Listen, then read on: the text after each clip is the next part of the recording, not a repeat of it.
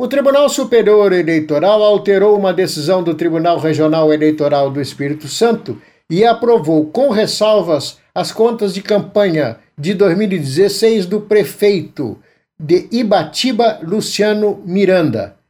Ele terá de devolver aos cofres públicos 7 mil reais. Do TSE, Sérgio Oliveira.